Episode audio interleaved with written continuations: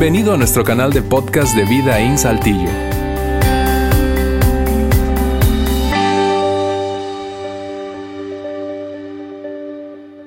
Muy bien, la era de los reyes. Estamos en la parte número 3 y, este, y estamos viendo los reyes que gobernaron en Israel, pero no lo estamos viendo simplemente como algo bíblico de historia, lo estamos viendo como algo práctico y hoy va a ser lo mismo.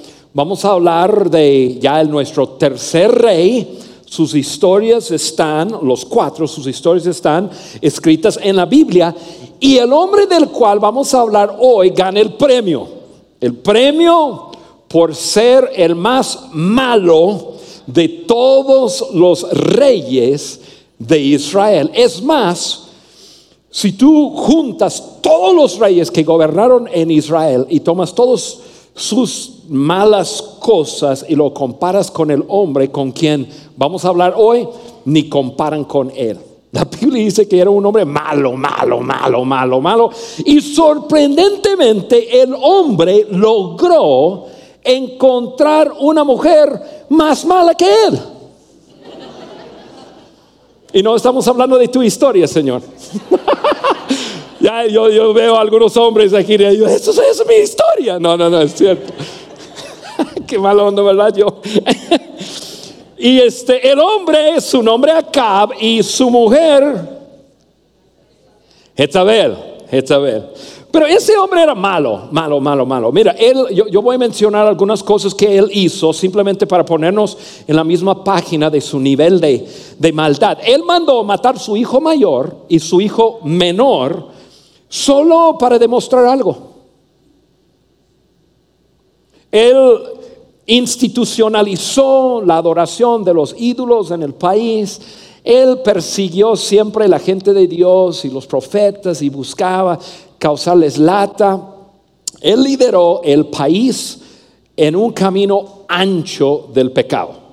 Y luego se encuentra, o él encuentra una mujer más mala que él con el nombre de Jezabel. Muchos de ustedes han escuchado su nombre y saben que ella es conocida como la mujer más mala que ha vivido sobre la faz de la tierra. Es por eso que no muchas mujeres tienen el nombre de Jezabel.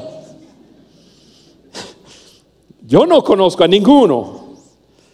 Em, es por eso que ustedes mujeres no van a muchos baby showers para celebrar el nacimiento de una beba que le van a poner Jezabel. ¿Por qué? Porque la mujer era mala, mala, mala, mala. Y, ellos juntos eran malísimos. Súper, súper malos. Esto es lo que la Biblia dice para describir este matrimonio, lo voy a poner aquí, dice, nadie, nunca nadie se entregó tanto a hacer lo que es malo a los ojos del Señor como Acab. Y luego nos dice su cómplice, bajo la influencia de su esposa Jezabel. Ser una pareja mala, mala. Y mira, ellos hicieron muchísimas cosas malas. Yo acabo de listar algunas cosas, pero hoy vamos a, vamos a hablar un poco acerca de, de, de ese algo que fue la última gota que derramó el vaso. Y tú y yo nos vamos a dar cuenta que es algo con que tú y yo luchamos todos los días. O sea, hicieron muchísimas cosas, pero ese algo que hartó a Dios, que ya cuando sucedió, Dios dijo, ya basta, aquí se acaba esta cosa. Y ya Dios declaró su muerte y cómo iba a ser, etcétera, etcétera. Es algo, algo con que tú y yo luchamos todos los días. Entonces, vamos a aprender algo muy práctico y, esto lo voy a aterrizar, aterrizar en una forma muy sencilla, porque vamos a hablar de algo un poco pesado, pero lo voy a aterrizar con su historia de ellos. Vamos viendo su historia. Están primero de Reyes 21 y yo voy a leer pedacitos. Eh, yo les invito, les animo a leer toda la historia en casa. Esta es la historia. Había un hombre llamado Nabot de Jezreel que era dueño de un viñedo ubicado en Jezreel al lado del palacio de Acab, rey de Samaria. Deje explicar. Eh, Acab, su casa real, el palacio principal, era, pues, estaba en otra ciudad. Este palacio era como su palacio de verano. O sea, estaban así como, como eh, tomando vacaciones, pero seguían gobernando, entonces tenía su, su, su, pues su palacio número dos y está en esta ciudad llamada Jezreel. Y em, al lado del, palacio había un, pedazo de, de tierra y el dueño de eso era un hombre llamado Nabot. Versículo 2. Cierto día Acab le dijo a Nabot, ya que tu viñedo está tan cerca de mi palacio, me gustaría comprarlo para usarlo como huerta. En otra versión de la Biblia dice un jardincito de verduras. A cambio te daré un viñedo mejor, o bien, si prefieres, te pagaré con dinero. Ahora, déjame pintarles el cuadro. Probablemente Acab estaba arriba de, su palacio, no tiene nada que hacer y está paseando y, de repente está mirando al lado y ve un viñedo y, comienza a soñar. Y comienza a pensar, oye, qué, qué padre si pudiera yo, que está cerca, sembrar unas verduras. Pensando en a lo mejor era un hombre de, comida, le gustaba la comida y pensando en hacer una, sopa puchera, ¿no? De eso, de calabacitas y chayote y bueno, todo lo que le ponen, ¿no? Y, él soñando y dice, lo podría hacer orgánico, asegurar que está bien. Oye, este, yo le voy a decir a, Nabot que, que, que le cambio hasta con un terreno mejor, más grande, o le pago dinero porque yo quiero hacer eso. Ahora, ¿Qué malo hay en eso? Nada. Quería sembrar verduras. Entonces no estamos hablando de, algo que, que no era razonable y bueno. Sin embargo, voy a adelantarnos tantito, sin embargo, ese deseo que él tenía de tener ese pedacito de, de, tierra ahí para sembrar, en algún momento su deseo se volvió una obsesión. En algún momento ese deseo se volvió una obsesión. O sea, su quisiera tener se convirtió en tengo que tener. Les hago una pregunta. ¿Cuándo fue la última vez que, que quisiste obtener algo? ¿Cuándo fue la última vez que quisiste obtener quizás un carro? Un carro. Veniste aquí a Vidín, viste un carro en el estacionamiento, te gustó y, y comenzaste a pensar, a mí me gustaría comprarme un carro de estos. O un celular. Oye, yo necesito el mejor celular. ¿O cuándo fue la última vez? O, quizás que tú que estás soltero, quisiste tener un novio o una novia. O obtener alguna posición, algún trabajo. ¿Cuándo fue la última vez que, que quisiste hacer la venta de ese negocio? Ponte a pensar, ¿cuándo fue? ¿Cuándo fue la última vez que deseaste algo? Les hago otra pregunta. ¿Algo mal hay en desear esas cosas? La respuesta es no. No es, no es, no es malo desear tener algún carro, algún celular, tener una novia o un novio, si no tienes conseguir algún trabajo, alguna posición.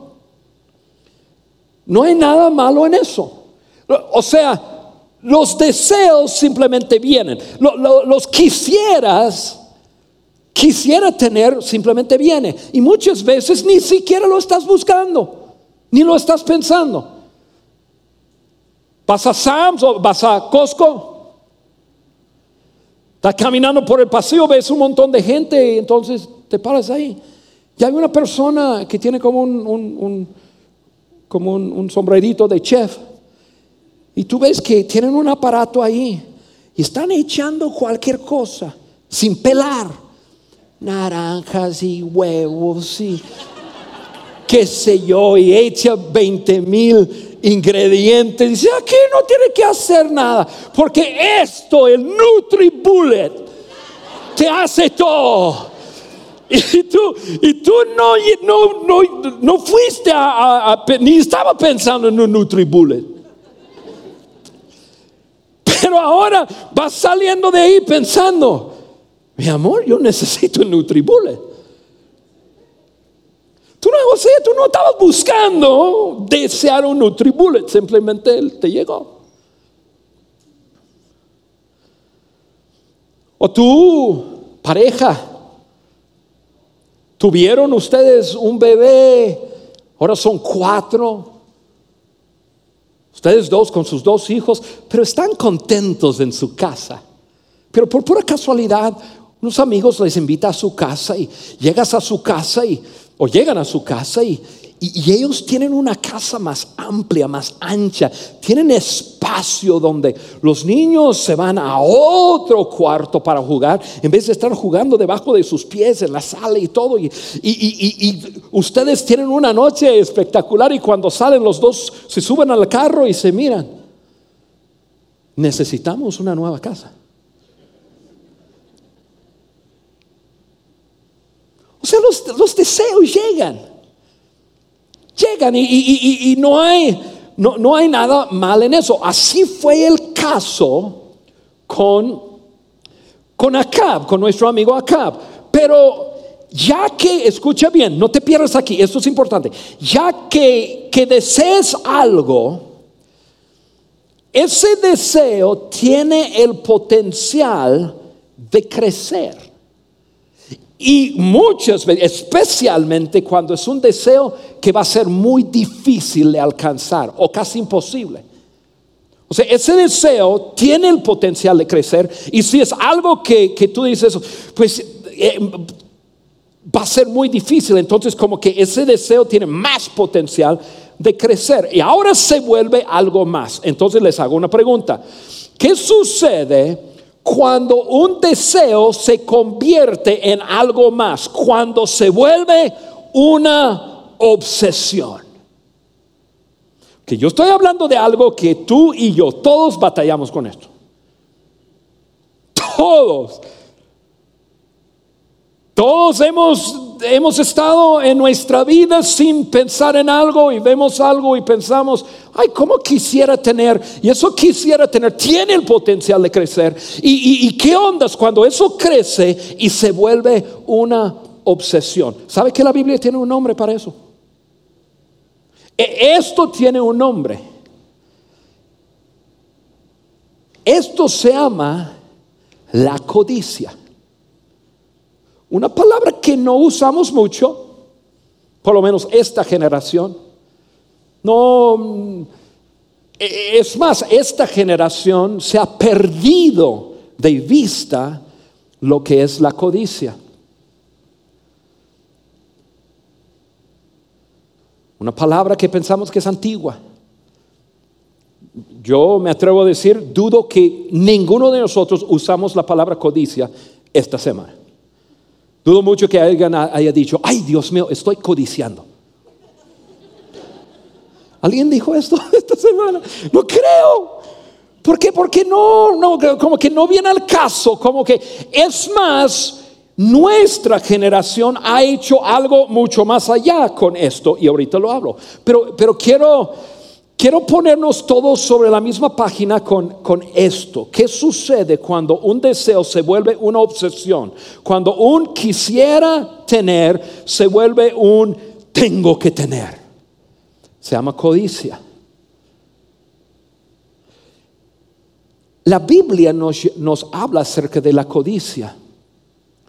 Y sorprendentemente, quiero que me escuchen bien porque quiero que tú y yo entendamos lo que significa esa palabra. ¿Sabe qué?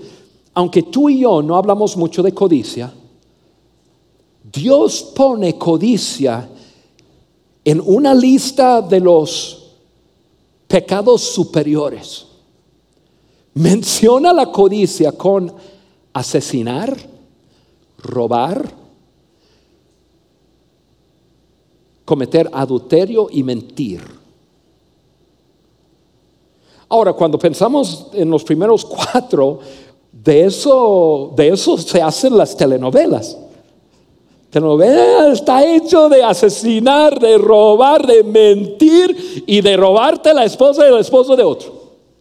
Yo creo, yo no los veo, pero eso es lo que me dice.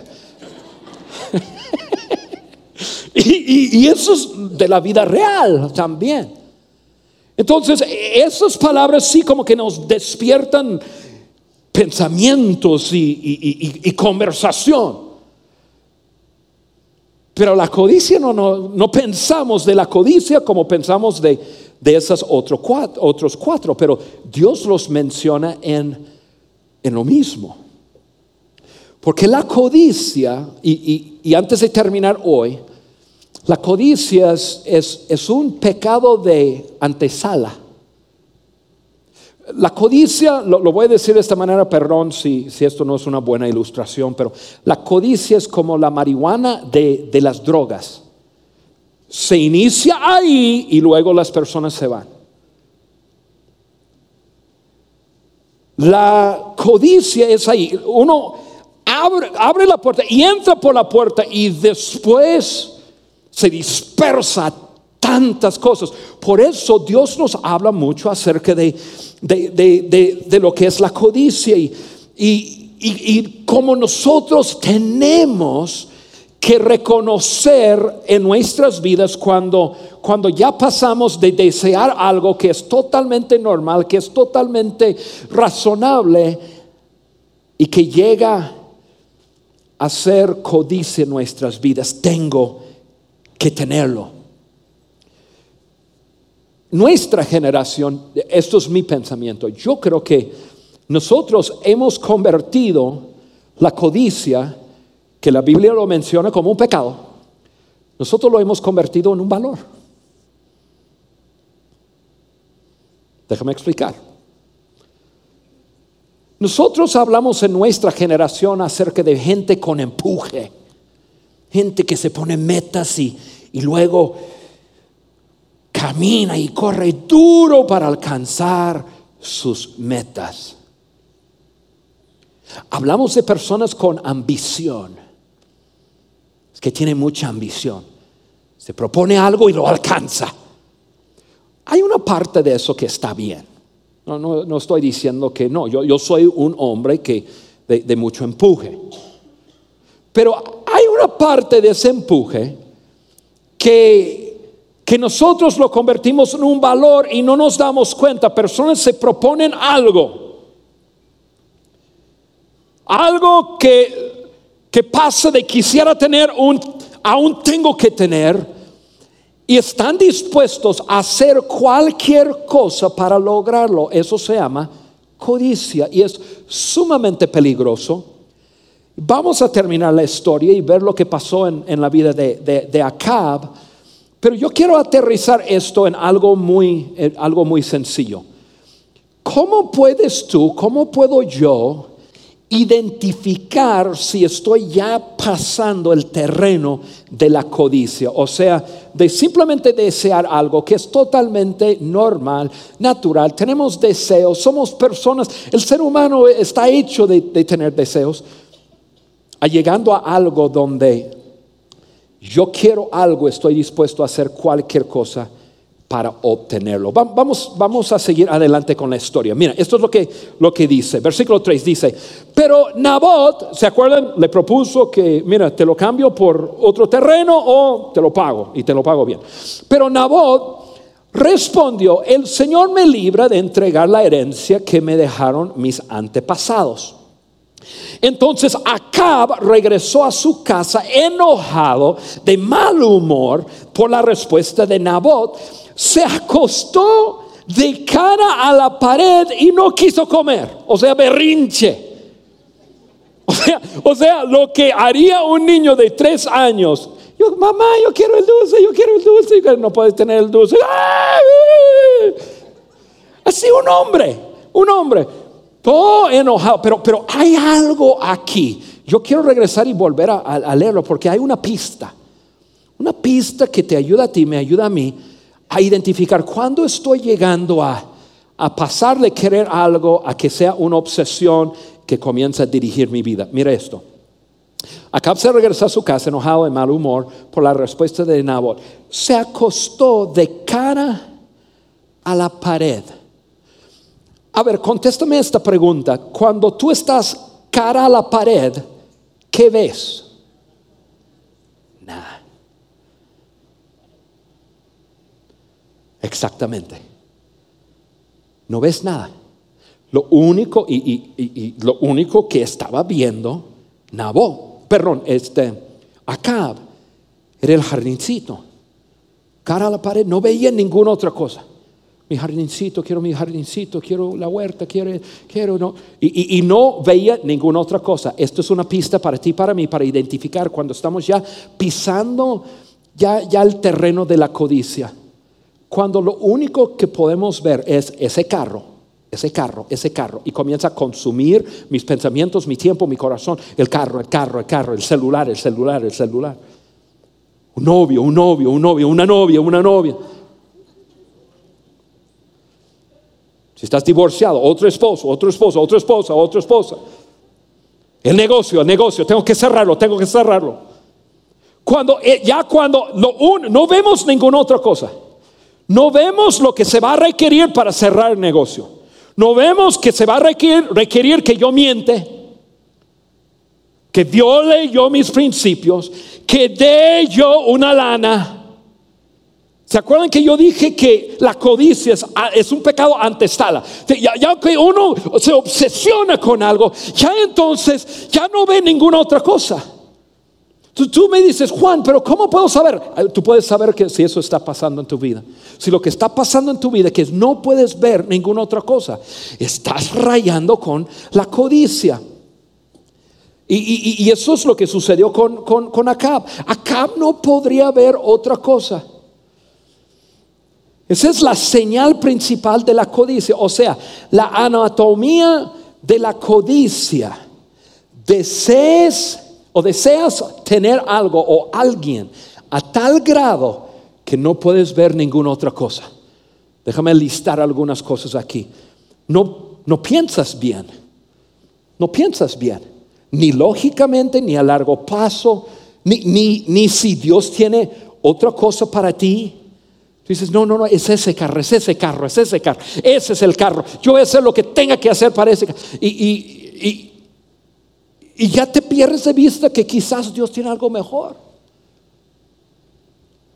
Pues esa persona, esa persona, esa persona, no me importa lo que tenga que hacer, yo eh, va a ser esa persona. Quizás Dios tiene otra persona. Otra cosa, no ves daños a terceros. No ves impacto financiero, impacto emocional, impacto relacional.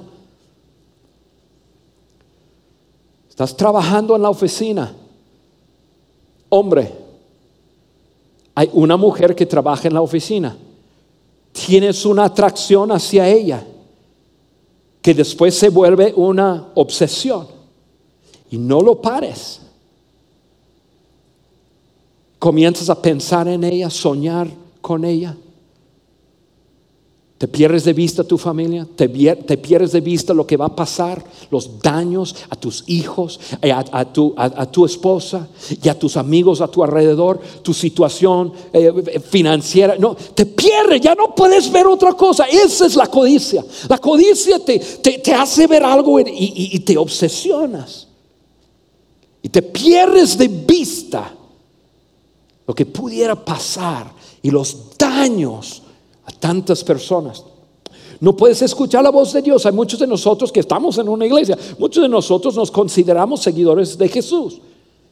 Y nosotros creemos que Dios nos habla. Y Dios puede hablar, estarte hablando, pero estás tan obsesionado con algo. Es ese, es ese. Tengo que cerrar el negocio, tengo que cerrar el negocio. yo sé que si le doy una lana, o si, si, si, si, si Él si me hace la compra, pero yo me comprometo que para acá y esto y lo otro, y Dios está diciendo, Juan, no, Juan, Juan, no, déjame, déjamelo a mí, Juan, no, pero me obsesiono, me obsesiono, me obsesiono. Eso se llama codicia. No puedes realizar tus funciones normales en la vida.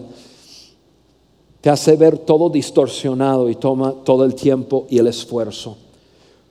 Cuando codicies, ese algo domina tu, atención y como resultado va a dominar tus acciones. O sea, ese algo lo estás coronando rey de tu vida. Y amigos, ustedes lo han experimentado, yo lo he experimentado, todos. Y ese, eso fue lo que le metió a Cab en tanta bronca. Algo comenzó tan simple como, hey, me gustaría sembrar unos, unas verduras. A que tengo que tener ese terreno. No me importa, lo tengo que tener. Terminamos la historia. Su esposa, linda esposa, Isabel, entra y le dice, ¿qué te pasa? Le preguntó su esposa Jezabel, ¿por qué estás tan disgustado? Que no quieres comer nada. Le pedí a Nabot que me vendiera su viñedo. Incluso le ofrecí canjeárselo por otro mejor. Pero no quiso, le contestó acá. Él responde, ¿acaso no eres tú el rey de Israel? Preguntó Jezabel. Levántate y come algo. No te preocupes por eso. Yo te conseguiré el viñedo de Nabot.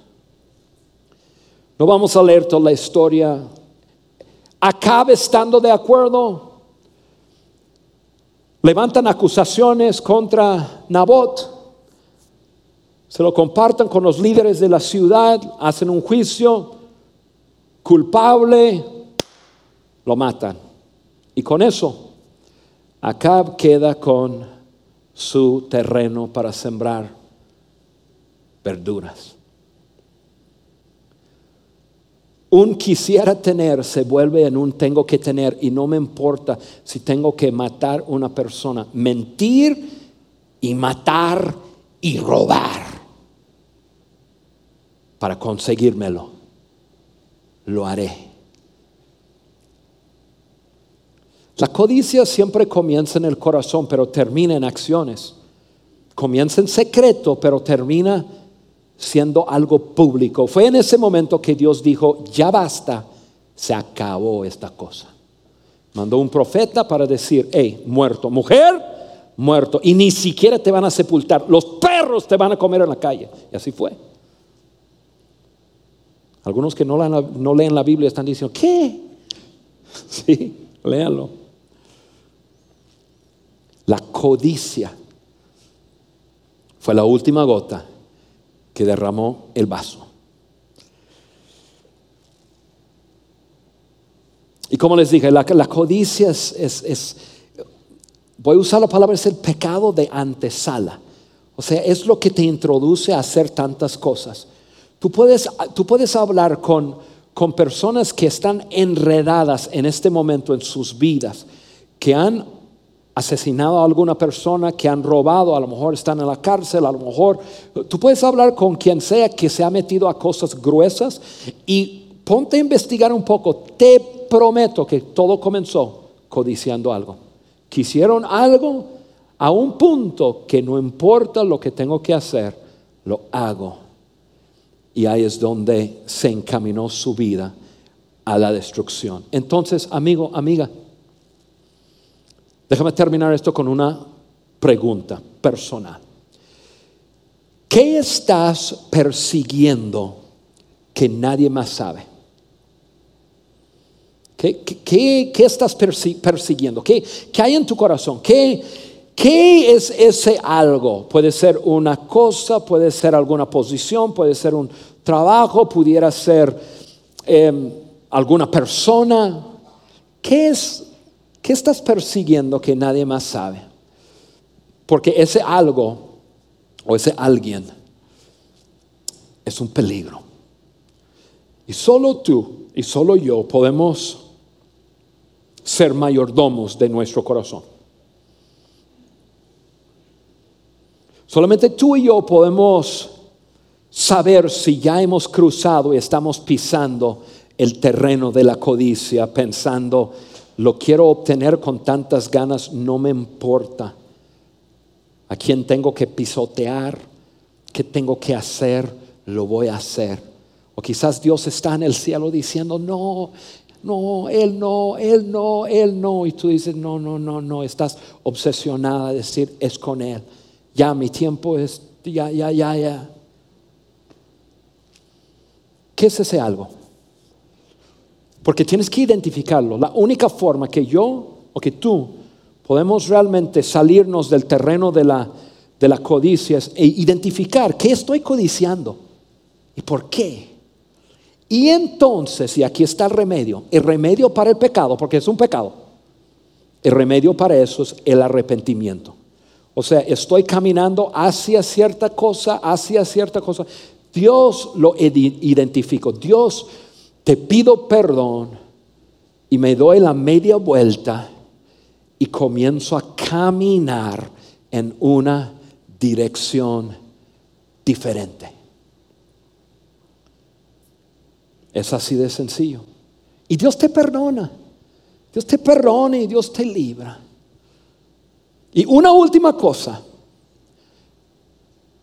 Después de haberlo identificado, después de, de pedirle perdón a Dios y y darte la media vuelta y decir, no, no, no, no, no voy, no voy en ese camino, voy en este camino. Una última cosa que te puede ayudar mucho y que me, que me puede ayudar mucho es desarrollar un corazón agradecido. ¿Sabe qué remedio para la codicia es la gratitud? Cuando yo, cuando yo, cuando, cuando yo le doy gracias por lo que tengo, a lo mejor tengo un celular que se abre. Ni siquiera tiene una pantalla ahí, simplemente tiene botones.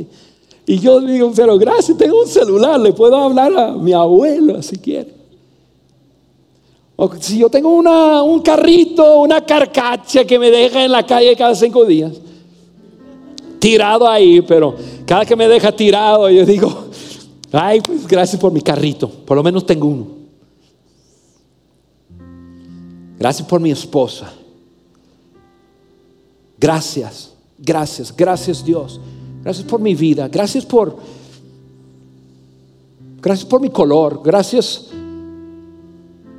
que pueda yo vivir en una ciudad como Saltillo.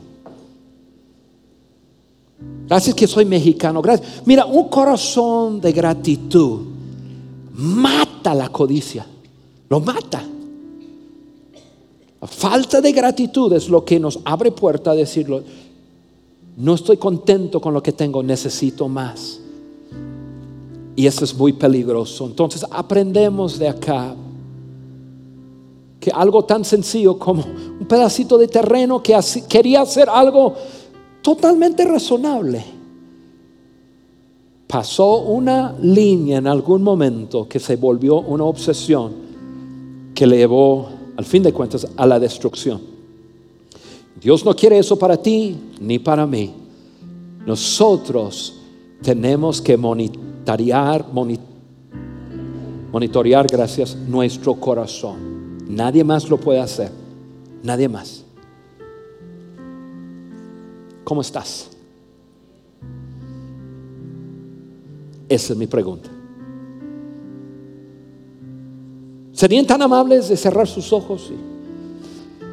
Yo no quiero terminar hoy sin darte la oportunidad de, de actuar sobre eso lo que, lo que vimos.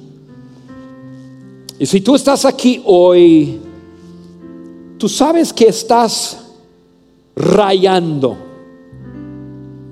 con la codicia en algún área de tu vida.